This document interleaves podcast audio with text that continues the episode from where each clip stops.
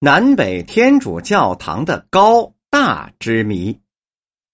北京的天主教堂特别多，其中位于北海公园和西四之间、西皇城根西安门内西石库的北教堂和位于宣武门内的南教堂最为有名。清朝末年，慈禧独揽朝政大权，虎视眈眈的外国人发现这个老太后。是个又胆小又糊涂的家庭主妇，就经常故意找借口要钱呢。慈禧太后虽然心疼银子，但惧怕人家的洋枪洋炮，就鼓起大肚充硬汉。就这样，外国人是一波又一波的向慈禧太后要钱，只要进宫就不会空着手回去。慈禧太后都快成了洋鬼子的金库保管员了。一天，皇宫里来了个意大利人。说是罗马教皇为了在东方宣传天主教，需要在北京的皇城里盖一座天主教堂，需要大清国出资筹建。慈禧太后知道大清国惹不起这些洋鬼子，就只能答应了。可是慈禧太后转念一想，洋人最擅长的是盖高楼，这要是在皇城里盖起了高楼，那皇宫里的事他们不就看清楚了吗？皇宫里的人不就在外国人的眼皮子底下过日子了吗？再者说了，皇宫乃至北京最高的就属天安门了。如果天主教堂的高度超过了天安门，那岂不是让洋教压了龙脉吗？那大清国可就永无翻身之日喽。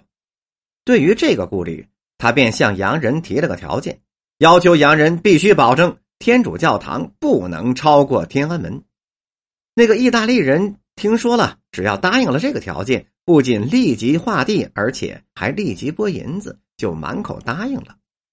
可在设计教堂时，意大利人发现，教堂若按照低于天安门的高度建造，就难以显示其自身的风格。但他们又不能违背对慈禧太后许下的诺言呐。意大利人经过了一番冥思苦想和巧妙的设计之后，天主教堂建成了。慈禧太后派钦差前去祝贺，钦差回来禀报说：“那个天主教堂看起来好像比天安门高了许多一样。”慈禧一听就恼羞成怒了，随即就派人去测量了。可是，一连去了三拨人，测量的结果都是天主教堂和天安门一般高，慈禧也就无话可说了。可这是为什么呢？原来呀，这个意大利的建造师。利用了视觉误差的原理，使天主教堂显得格外的高。天安门的横向长度大，像一只卧虎，其分了城基、城楼、楼顶三层，把一个高度分散了。再加上其前面是条宽阔的道路，中间又隔着一排玉带桥，使天安门显得不那么高。而天主教堂则是一个一柱通天的瘦高建筑，前面有一座门楼遮挡。在外面看不到，进门之后，在只有三十米高的距离看教堂，必须是极力的仰视，让人感觉到十分的高耸。